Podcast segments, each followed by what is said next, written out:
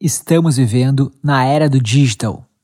Toda a infraestrutura e serviços que nós, como civilização, construímos nas últimas centenas de anos no mundo físico, de alguma forma estão sendo transportados ou mesclados com a nossa nova realidade virtual. E os construtores desse novo mundo virtual são os desenvolvedores de software. No entanto, diferentemente do mundo físico em que precisávamos de matéria-prima, maquinário e um time de pessoas, no mundo virtual, uma única pessoa com a habilidade de programar pode conceber uma ideia, criá-la em seu computador sem sair de casa e, eventualmente, impactar milhões de pessoas ao redor do mundo com ela. Programar é tão empoderador que muitos comparam essa habilidade a um superpoder.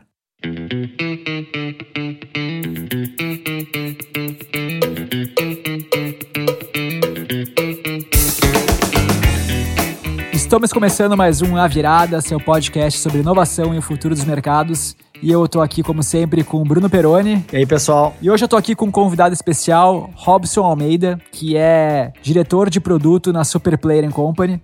Então, para muitos aí que não sabem, né, a Superplayer não é apenas uma produtora de podcasts como o A Virada que vocês estão escutando agora, mas a gente também faz plataformas de streaming, foi um dos precursores no Brasil em streaming de música e faz vários outros serviços. Então, a gente é uma empresa essencialmente de tecnologia e o Robson é o homem por trás de todos esses produtos. Tudo bem, pessoal? Tudo bem, Bruno, Gustavo? Seja bem-vindo aí ao A Virada. obrigado, obrigado. E hoje é o nosso nono programa, né, Bruno? Isso aí. E é o penúltimo dessa temporada. Então, eu sinto dizer, mas vamos ter só mais um programa nessa temporada. Mas, tanto esse quanto o próximo vão ser com muita qualidade, como sempre. E aproveitando já que é o nosso nono programa, a gente queria pedir para todo mundo que tem acompanhado aí o A Virada, que tem gostado dos nossos episódios, né? A gente se dedica bastante, sempre faz uma pesquisa extensa aí para levar conteúdo de qualidade para vocês, para nos ajudar avaliando o A Virada na Apple Podcasts, convidando amigos para escutar os programas, então nos ajudar a divulgar o programa é super importante pra gente. E seguir nossas redes sociais. Então a gente tem o Instagram do A Virada, que é @aviradapodcast, o LinkedIn do A Virada e a gente tem um Medium, que é muito bacana, onde a gente posta todos os links e as referências dos programas anteriores. Quem quiser, nesse programa mesmo, saber mais sobre o que a gente vai falar, lá no Medium tem todos os links e dá para se aprofundar e entender bastante do tema. É, quem quiser seguir as empresas e pesquisar mais sobre as empresas que a gente cita, os cases, a gente também coloca lá nessa publicação falando um pouco do programa de hoje, hoje a gente vai falar sobre um assunto super interessante. E é como eu falei, a Super Planning Company é uma empresa de tecnologia. A gente vive rodeado aí de desenvolvedores e esse programa é uma homenagem para eles. Né? Então a gente vai falar do futuro da programação. E pesquisando um pouco sobre o tema, eu encontrei duas vertentes, tá? Uma vertente é sobre como a programação vai mudar em termos do que está sendo programado. Então tem muita gente falando que a programação vai sair um pouco do pixel da tela, né, e vai para outros tipos de interface. Então por uh, para interfaces de voz, controle de voz, realidade aumentada, realidade virtual, IoT. Isso de fato vai impactar muito a vida dos programadores, tá? Mas não é sobre isso que a gente vai falar a gente vai falar sobre o ato de programar mesmo, sobre como programar. Então a gente elencou três temas para falar hoje. O primeiro seria sobre como aprender programação, tudo que existe disponível para se aprender e se formar mais programadores. Que é um desafio gigantesco, né? Exatamente. O segundo tema é sobre no code, ou seja, como não programar, como evitar programar, como conseguir empoderar pessoas que não são técnicas a criar também coisas nesse mundo virtual. E o terceiro tema é sobre inteligência artificial e como ela pode auxiliar a escrever código ou até também ser uma interface de programação para pessoas que não são técnicas no futuro. A gente vai chamar vários convidados legais nesse programa e o primeiro deles é o Lucas Montano, um verdadeiro influenciador no mundo da programação. Legal, e o Lucas que, além de empreendedor também, né, empreendendo no mundo de fintechs, ele trabalhou no Superplayer, ele trabalhou como desenvolvedor com a gente e é um cara que, como o Bruno falou, é um super influenciador, um super youtuber. E a gente falou com ele para entender um pouco melhor as perspectivas dele sobre esse assunto. O meu nome é Lucas Montano, do canal Lucas Montano, e eu tô muito feliz de fazer parte desse episódio do podcast A Virada. Em 2002, o Obi-Wan desvendava essa trama para destruir a República no episódio 2 do Star Wars, O Ataque dos Clones. E eu me lembro que eu também escrevia a minha primeira linha de código.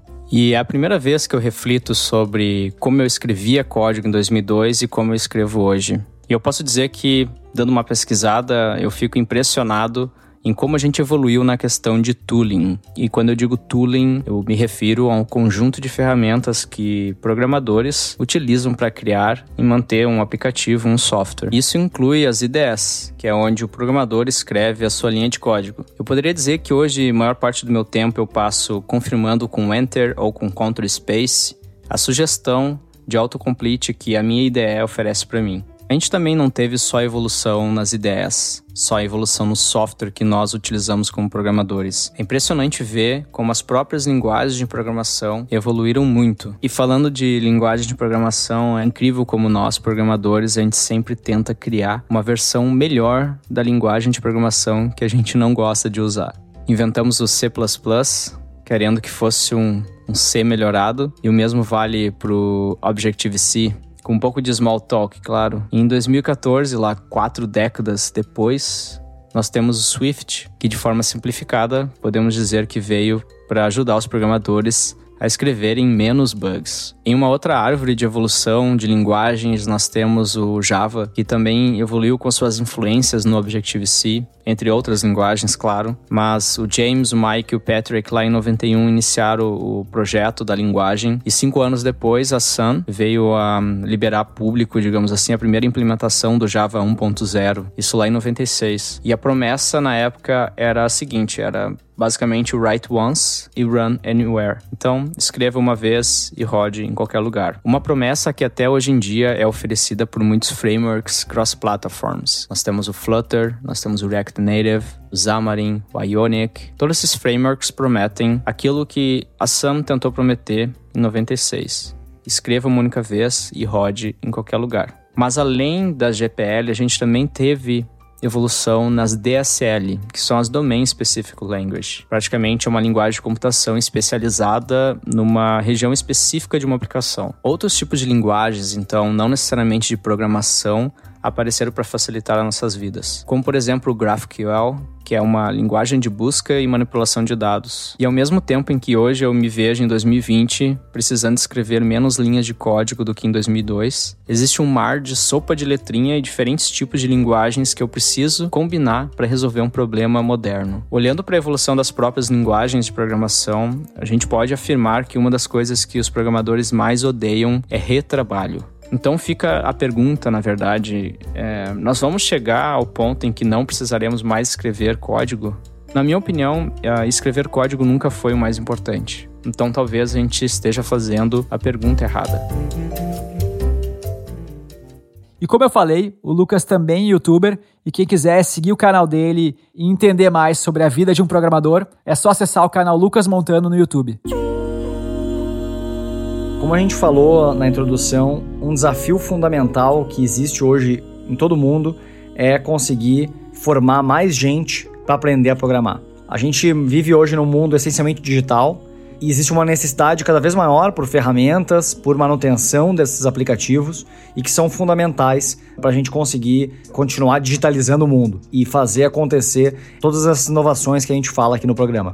Hoje no Brasil, por ano, o mercado demanda 70 mil novas vagas de desenvolvimento de software, enquanto os cursos de programação formam só 46 mil pessoas. Ou seja, está faltando um terço na formação de programadores. Ou seja, realmente tem um gap gigantesco na formação desses profissionais. Isso é uma bola de neve, né? Então, a cada ano faltam 24 mil programadores e isso vai se acumulando e, obviamente, isso faz com que esse profissional seja super valorizado no mercado, seja disputado a tapa pelas empresas e, né, obviamente, tem uma remuneração que sempre aí fica no ranking dos top 10 profissionais mais bem remunerados do mercado. Ser desenvolvedor hoje é uma opção de carreira muito interessante para quem está pensando que caminho seguir. E obviamente, quando existe um problema, existem empresas tentando prover soluções para esse problema. E várias empresas estão desenvolvendo ferramentas para ajudar as pessoas a aprender a programar e ir atrás dessas vagas aí tão bem remuneradas de emprego. Então eu divido essas soluções em dois tipos: plataformas onde as pessoas aprendem a programar sozinhas e aquelas que são escolas de programação com grade curricular, com cursos presenciais, um modelo mais tradicional de educação, assim digamos. Antigamente, aí, a forma de se aprender de forma autodidata era muito abrir um view source ali de um site e ficar vendo como os caras faziam o código, copiar e colar e tentar aprender ali. Me disseram, eu não sou programador, mas que com o Facebook React, né, ele facilita a gente a ter várias funcionalidades mais complexas, mas ele dificultou um pouco para essa galera que quer tentar inspecionar código, copiar e colar, né? Nada é impossível, né? Ainda assim dá para você fazer. Eu fiz muito isso há muitos anos atrás, quando iniciei na programação, de entrar lá, ver o código fonte de um site e tentar descobrir como é que fazia uma animação ou como é que faziam o estilo de alguma de algum ponto específico que eu achava legal e queria copiar. Boa, programador bom é aquele que é fuçador, né, Robinho? é, fuçador, exatamente. E uma iniciativa muito conhecida nesse modelo de plataforma e autoaprendizado é a Code Academy, né, que foi fundada em 2011 nos Estados Unidos e hoje já foram mais de 45 milhões de pessoas. Né? Quando você entra na Code Academy, há diversos cursos de tudo que é tipo de linguagem diferente e também divididos por assuntos, né? que vão desde os fundamentos da computação até questões mais modernas, mais em alta, como Machine Learning ou Data Science. E ela é uma empresa que tem uma pegada bem legal, uma pegada que eu e o Robson, a gente gosta muito no Super Player, que é de ser uma empresa enxuta. Então, para os padrões americanos, né, eles têm só 90 pessoas, o que é uma startup pequena, e atendem mais de 100 mil assinantes dessa versão Pro né, que pagam em torno de 15 a 20 dólares por mês. Então é uma empresa que desde 2016 aí, não recebe nenhum funding depois da série C, né, que eles tiveram da Naspers, e eles vêm sustentando por conta própria e tentando crescer aos poucos, né? Mesmo com concorrentes tentando vir com mais funding, tentando pegar mercado deles, os caras continuam com essa pegada de ter sempre resultado e lucratividade, né? O que eu acho bem bacana. É, e eu ouvi falar, né, que existe um desafio bem grande de realmente começar a aprender a programar e depois de um certo nível, a pessoa consegue aí ser autodidata, olhar os códigos de terceiros e começar a aprender sozinho. Então acho que esses cursos online acabam ajudando a sair do zero para um. Não sei se você concorda com isso, Robson. Concordo, concordo sim, Peroni. É, trazendo de novo um pouco da minha experiência. Eu comecei a programar, na verdade com eletrônica, programação de microchip mesmo e num curso técnico mesmo e com professores me ensinando. E aí isso me levou depois a buscar outros tipos de programação, outras coisas e aprender novas linguagens e novas tecnologias. Mas sem aquele primeiro empurrão lá com os professores e sem e depois também na faculdade e tudo mais, sem esse primeiro empurrão, com certeza não conseguiria. E existem também algumas iniciativas muito legais, como a code.org, né, code.org, que é uma ONG bancada pelo Google, Facebook, Amazon, Microsoft, que ensina dezenas de milhões de crianças em todo o mundo, mas principalmente nos Estados Unidos, a programar. E eu, como pai recente que fui, certamente vou querer ensinar meu filho a programar, porque, como eu falei lá na introdução, né, a programação é um superpoder, ela te dá a habilidade de imaginar e criar uma coisa sozinho. Né? Diferentemente do mundo físico, onde a gente precisa de matéria-prima, de uma série de processos, de maquinário para construir alguma coisa, a programação te dá essa habilidade de ser um criador e eu quero que meu filho tenha essa possibilidade de fazer isso. E falando já um pouco de educação das crianças e como ensinar as crianças a programar, eu queria chamar aqui um convidado muito especial, porque é meu irmão, que é o Cássio Goldschmidt. O Cássio foi morar na Califórnia há mais de 25 anos atrás, né? Ele é desenvolvedor e ele foi trabalhar na Cisco Systems lá em 98 e tá lá até hoje, segue como programador,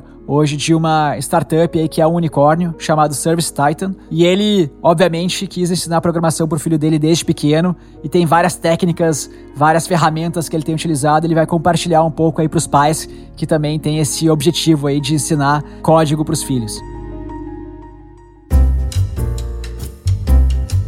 Hoje em dia existem inúmeras opções para aprender a programar na internet. O que geralmente eu recomendo é que as pessoas tentem achar algo que vai usar uma linguagem de programação comercial ou uma plataforma aberta que a criança possa expandir os conhecimentos e usar todas as partes que ela aprendeu durante a jornada de aprendizagem. A partir dos 5 anos, os primeiros conceitos de programação já podem ser introduzidos no cotidiano da vida da criança, como, por exemplo, quais os passos corretos para vestir a roupa. Note que não há necessidade de se usar um computador para entender a sequência lógica desses passos. Scratch é uma linguagem de programação visual baseada em blocos. Ela é o Lego da programação e ensina o pensamento lógico para a criança. O Scratch é uma ferramenta criada pelo MIT e roda em computadores como Macs, PCs e até mesmo tablets ou telefones. Uma vez que as crianças estejam familiarizadas com o uso do teclado, é possível partir para uma linguagem de programação comercial, como JavaScript ou Python. Bitsbox é uma assinatura por correio que ensina JavaScript, que se tornou a linguagem franca da internet. A cada mês, eles mandam um novo desafio que inclui um novo conceito de programação. Uma das coisas que eu realmente gosto do Bitbox é que eles também ensinam a depurar código, pois os desafios que eles mandam vêm com erros clássicos de programação. A criança se mantém interessada porque recebe algo novo a cada mês e o conceito deles dá espaço à criatividade, pois a cada desafio é possível alterar o código-fonte e tentar algo diferente. Para os pré-adolescentes, existem pacotes absolutamente fascinantes na internet. A Google criou o Artificial Intelligence Yourself, ou AIY. Com os kits de alto-falante ou câmera, é possível fazer reconhecimento de voz ou imagem usando Raspberry Pi. A Dexter Industry, que começou na Kickstarter, tem uma série de projetos que também incluem o Raspberry Pi, incluindo a criação de um carro autônomo usando câmeras, sensores de distância, programação em Python ou até mesmo em Scratch. Essa questão de ensinar as crianças a, a, programar é super interessante e eu acredito que desenvolvimento ele pode acabar sendo uma nova habilidade aí que as crianças aprendem, né? Então é um novo inglês, talvez. Uma nova habilidade fundamental aí que as crianças vão começar a aprender cedo, né? Claro que vão começar com lógica de programação e depois vão evoluir eventualmente, né, para programações mais complexas. Mas só de aprender a lógica de programação quando jovens, isso ajuda certamente em outras habilidades, ajuda também a desenvolver raciocínio lógico e também ajuda a conversar com desenvolvedores, que provavelmente todas as empresas de alguma maneira incorporam tecnologia, né? Então é muito importante entender como o código funciona para conseguir conversar e interagir com desenvolvedores na vida profissional. Inclusive, acho que isso vai ser no futuro, não tão distante, algo fundamental na economia assim mundial Alguns anos atrás, os Estados Unidos estavam começando a investir bastante em inserir lógica de programação dentro da ensino básico, já com essa visão de que isso vai ser fundamental para as pessoas no futuro e que vai afetar a economia dos países.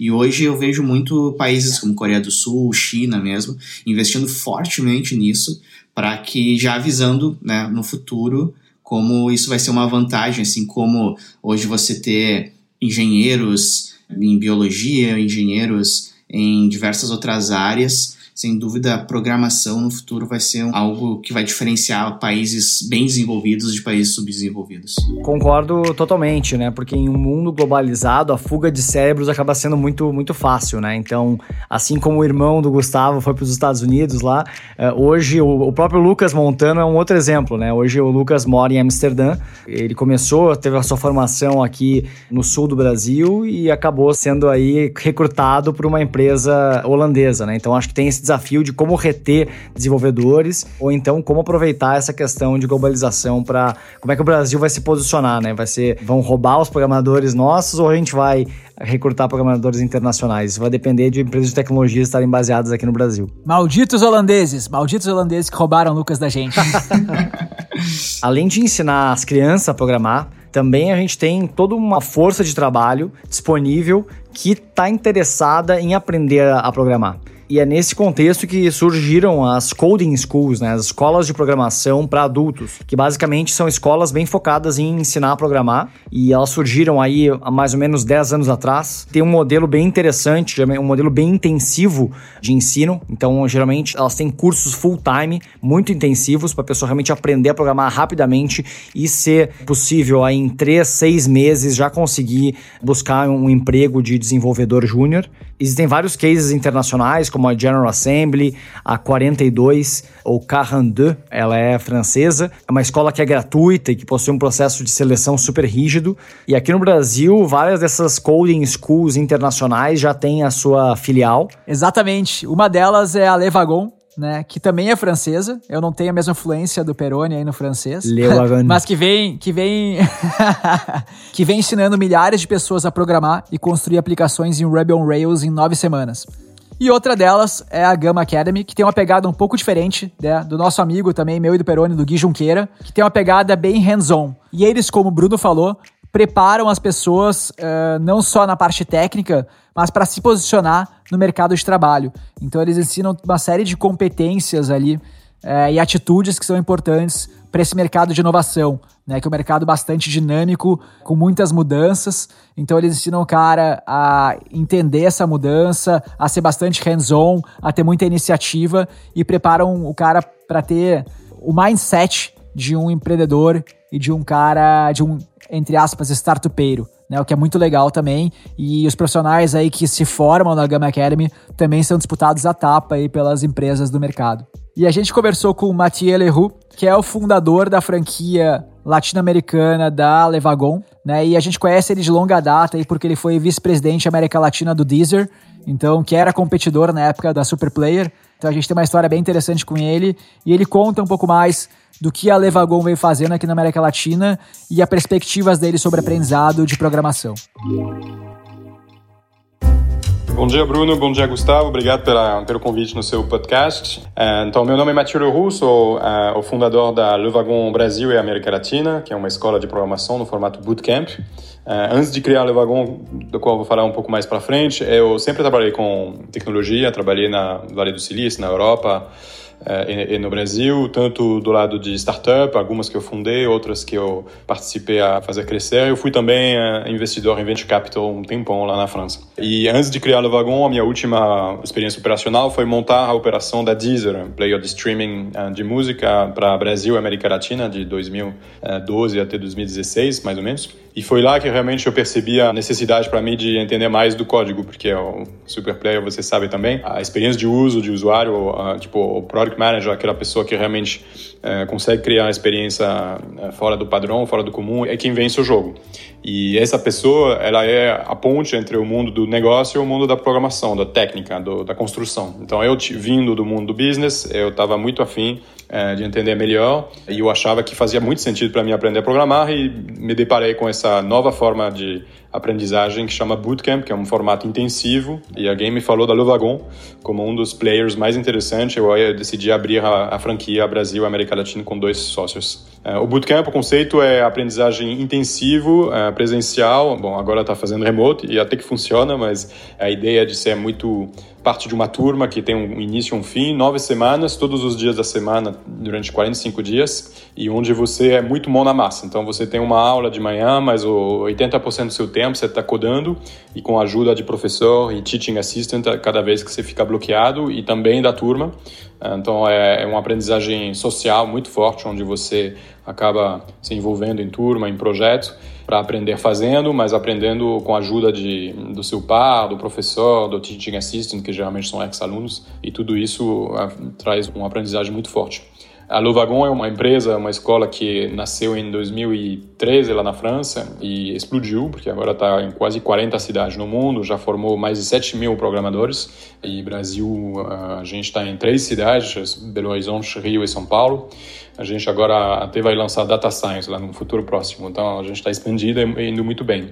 Sobre o tema do seu negócio, eu sempre acreditei que ah, aprender a programar é muito bom, não necessariamente para virar programador como emprego, a gente tem mais ou menos uns 60% dos nossos ex-alunos que viram programador como primeiro emprego depois, mas 40% faz isso para entender melhor, ou para empreender e se entender melhor como CTO, ou para voltar para um, qualquer tipo de função dentro de empresa tecnológica e ter um entendimento melhor com a galera que programa mesmo. E isso eu acho isso importante. Eu tenho certeza que na França o, o, cara que generalizou a instrução pública, a escola pública, chama Jules Ferry, lá no século XIX. Eu tenho certeza que se fosse hoje recriar esse projeto louco de botar tanta gente na escola, além de física, química, história, geografia, teria programação. Só que, obviamente, em 2012, 2020, é, é mais difícil é, um reset nesses programas. Então, está entrando mais pelos buracos um, só que eu acho essencial, não necessariamente para todo mundo virar programador, mas porque acho que é uma pedagogia excelente para você botar na cabeça de um programador. Uh, como funciona o software, a gente acaba usando eles o dia inteiro sem entender.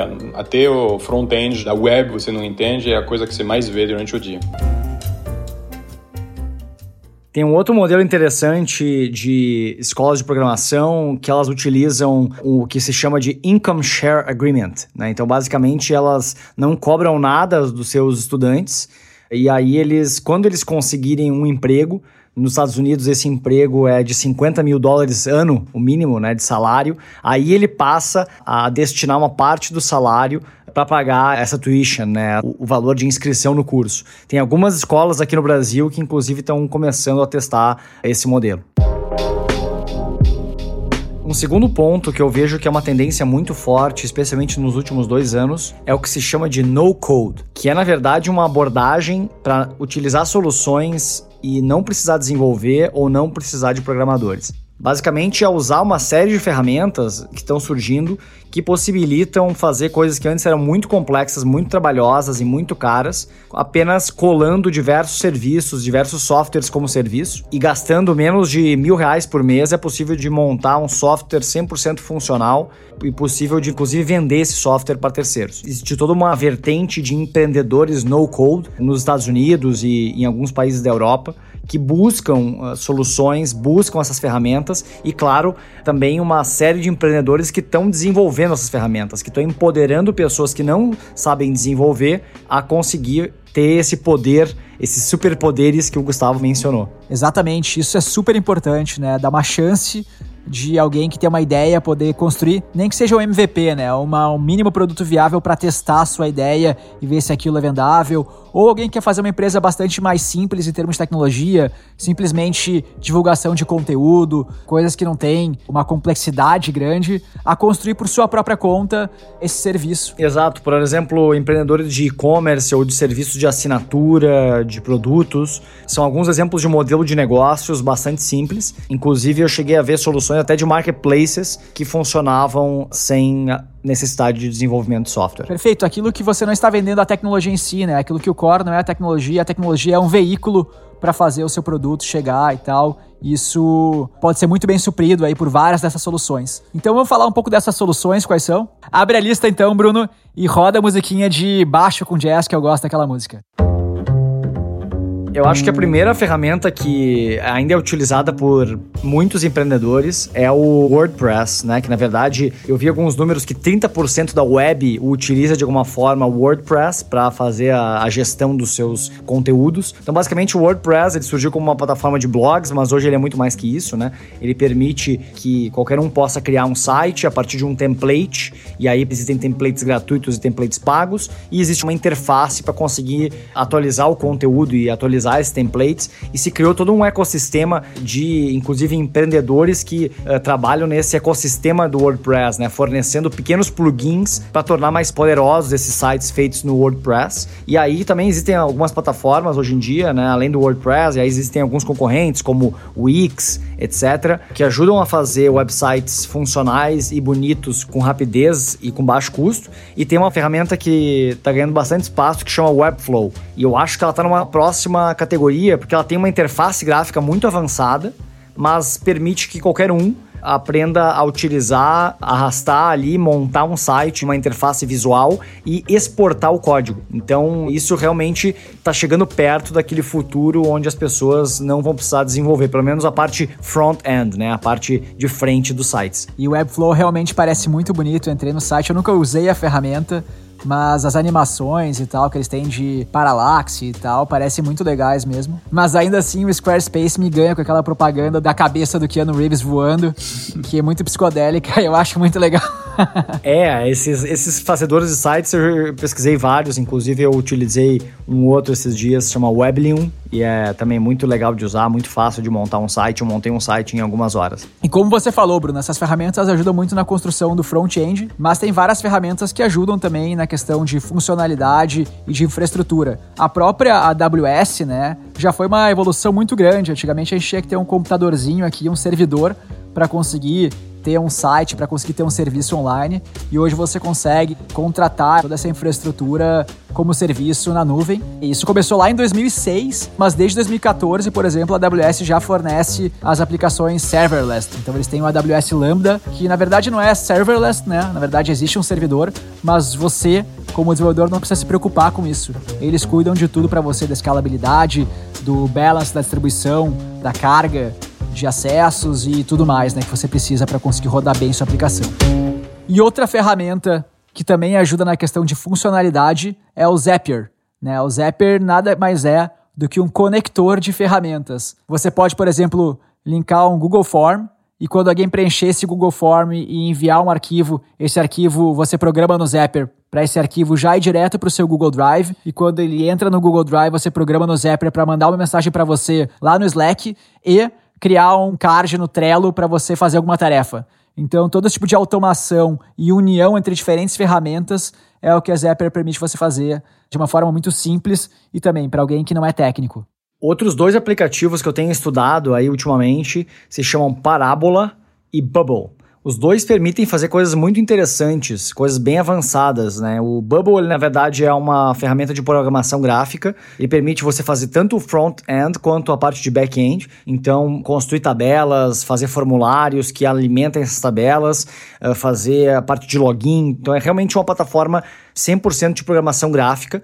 Ele é bem complexo de usar, porque ele tem muitas camadas, mas ele é realmente não precisa de nada de código para fazer coisas bem complexas. E o Parábola, ele é basicamente uma ferramenta de integração de bases de dados. Ele é muito útil para fazer relatórios, por exemplo.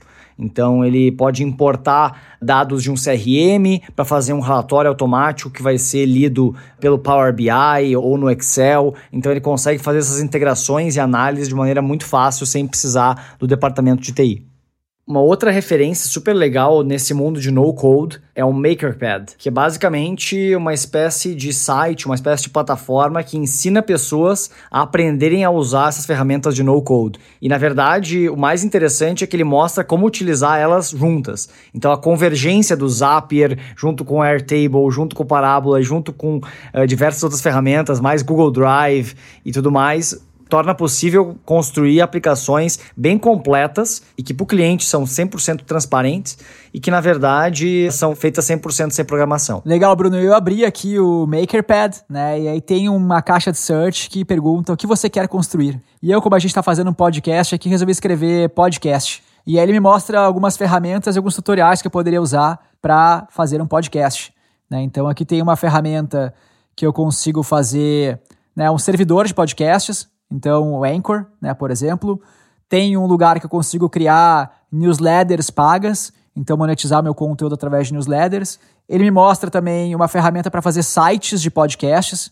Então, se você quer ter seu site próprio com os áudios embedados no site. E outra muito legal também, que é uh, uma ferramenta para você ter um aplicativo próprio do seu show. Então, criar um aplicativo de podcast privado para você. Né?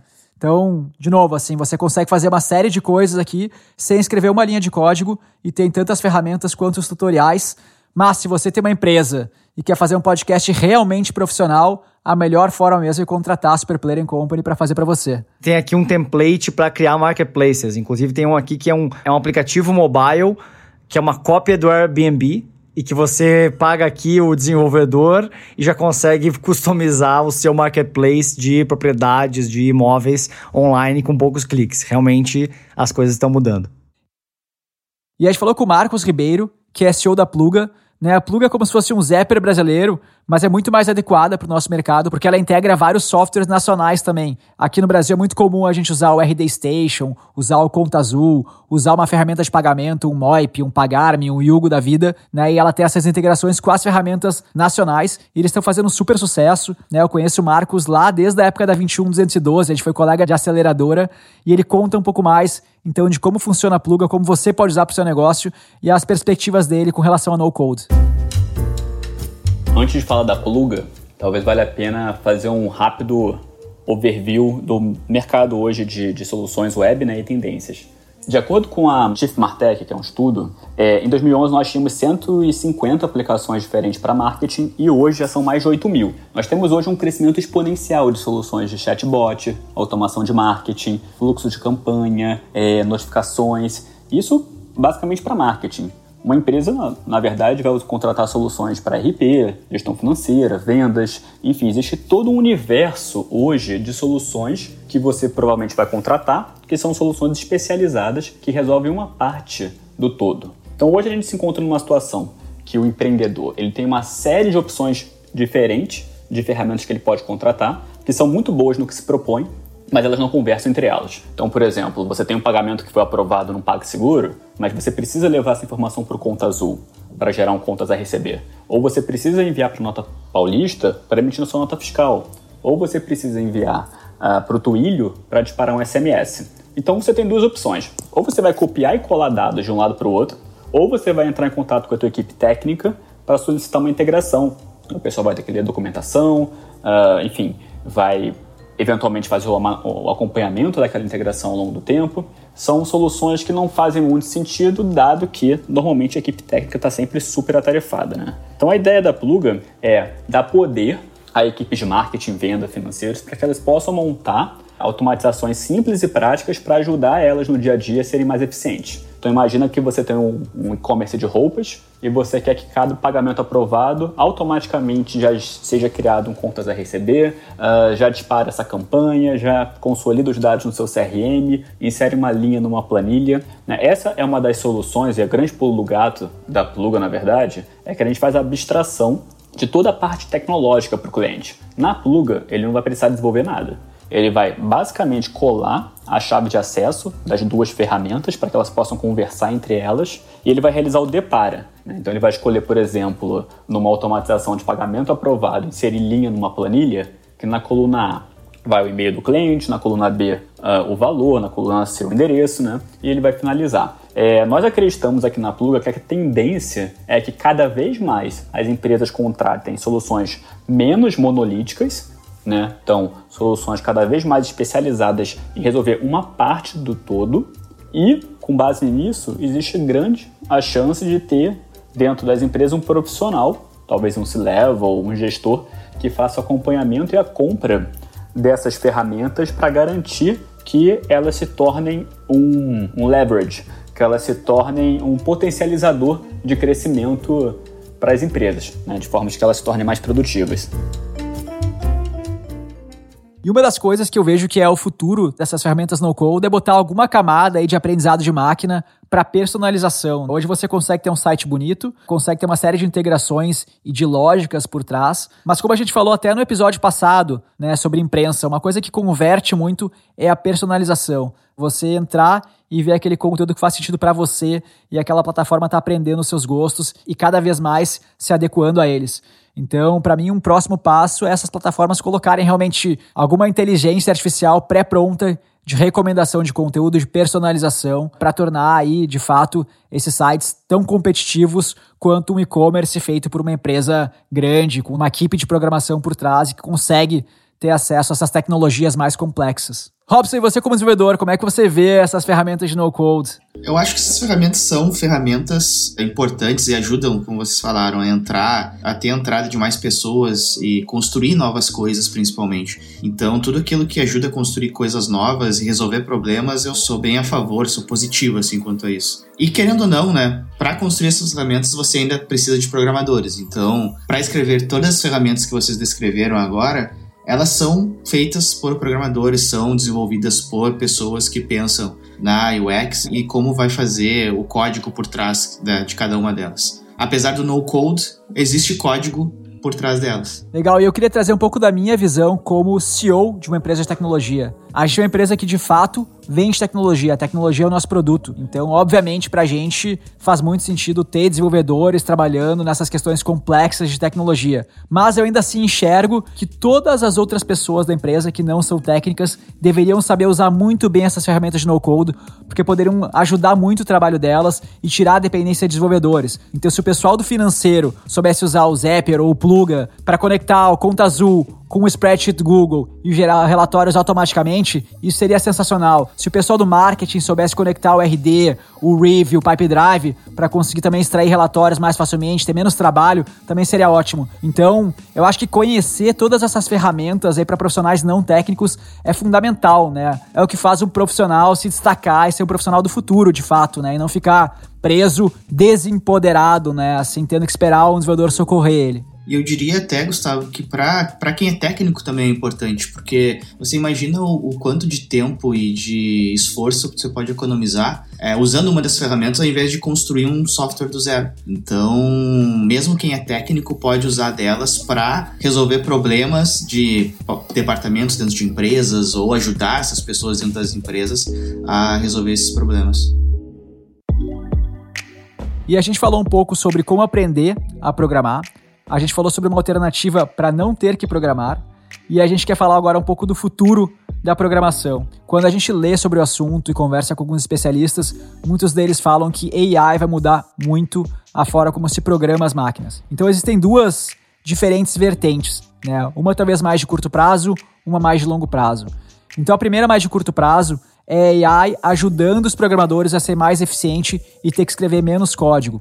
Então já há mais de 60 anos as pessoas tentam usar inteligência artificial para fazer as máquinas escreverem seus próprios códigos e tem tido muita dificuldade nesse sentido. O pessoal diz que é necessário especificar tão bem o que você quer que a especificação acaba sendo mais trabalhosa do que de fato escrever o código. Em 2018, a Rice University teve um avanço significativo nessa área. Eles desenvolveram uma inteligência artificial chamada BU, que utiliza deep learning para analisar bilhões e bilhões de códigos e conseguir simplificar essa tarefa. Através da BU, não era mais necessário ter uma descrição das intenções tão grande. Né? Ela conseguia, com poucas palavras, com poucas linhas, já entender a intenção do jogador e escrever linhas de código daquilo que ele estava tentando codar.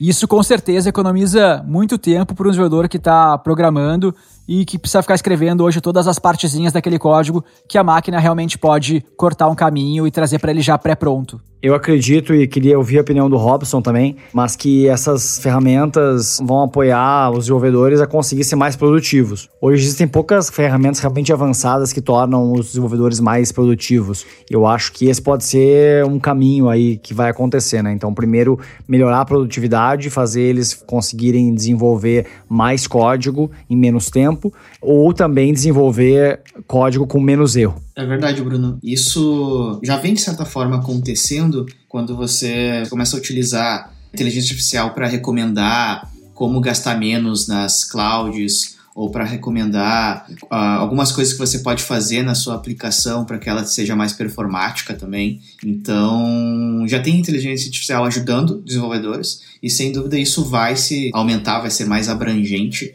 num primeiro momento, né? No segundo momento, isso vai muito além ainda. Exato, eu vejo um dia em que programar vai ser que nem o Iron Man lá, né? Que nem o Tony Stark conversando com o Jarvis. Onde eu falaria assim, Jarvis, gera o um relatório de receita para mim, e aí aparece o relatório na minha mesa. Ou então, Jarvis, faz um cafezinho para mim, e ele traz o meu cafezinho pronto também.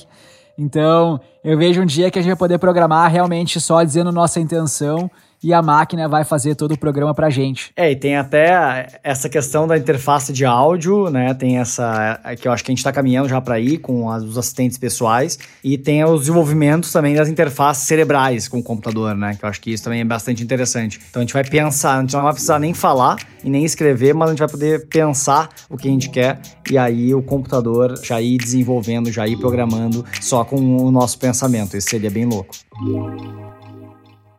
Tem um podcast que eu gosto muito, inclusive é um dos nossos benchmarks aqui, né, Bruno? Que é o Exponential Wisdom, do Peter Diamandis, que eles falam sobre futuro também. Não tanto aplicado a mercados como a gente, mas também falam sobre futuro. E eles falaram outro dia uma coisa muito bacana, que é essa ideia de que talvez valha mais a pena a gente entender como funciona a máquina, saber descrever o que a gente quer num jeito que a máquina entenda e orientado já ao output que a gente deseja que ela nos dê, do que aprender sintaxe de código porque de fato a sintaxe de código, né, escrever código, pode ser uma coisa que sim vai ser substituída pela AI, mas igual na AI já precisar descrever o problema para que ela consiga trazer a solução que a gente deseja, né, da forma que a gente deseja, com a aplicação que a gente deseja.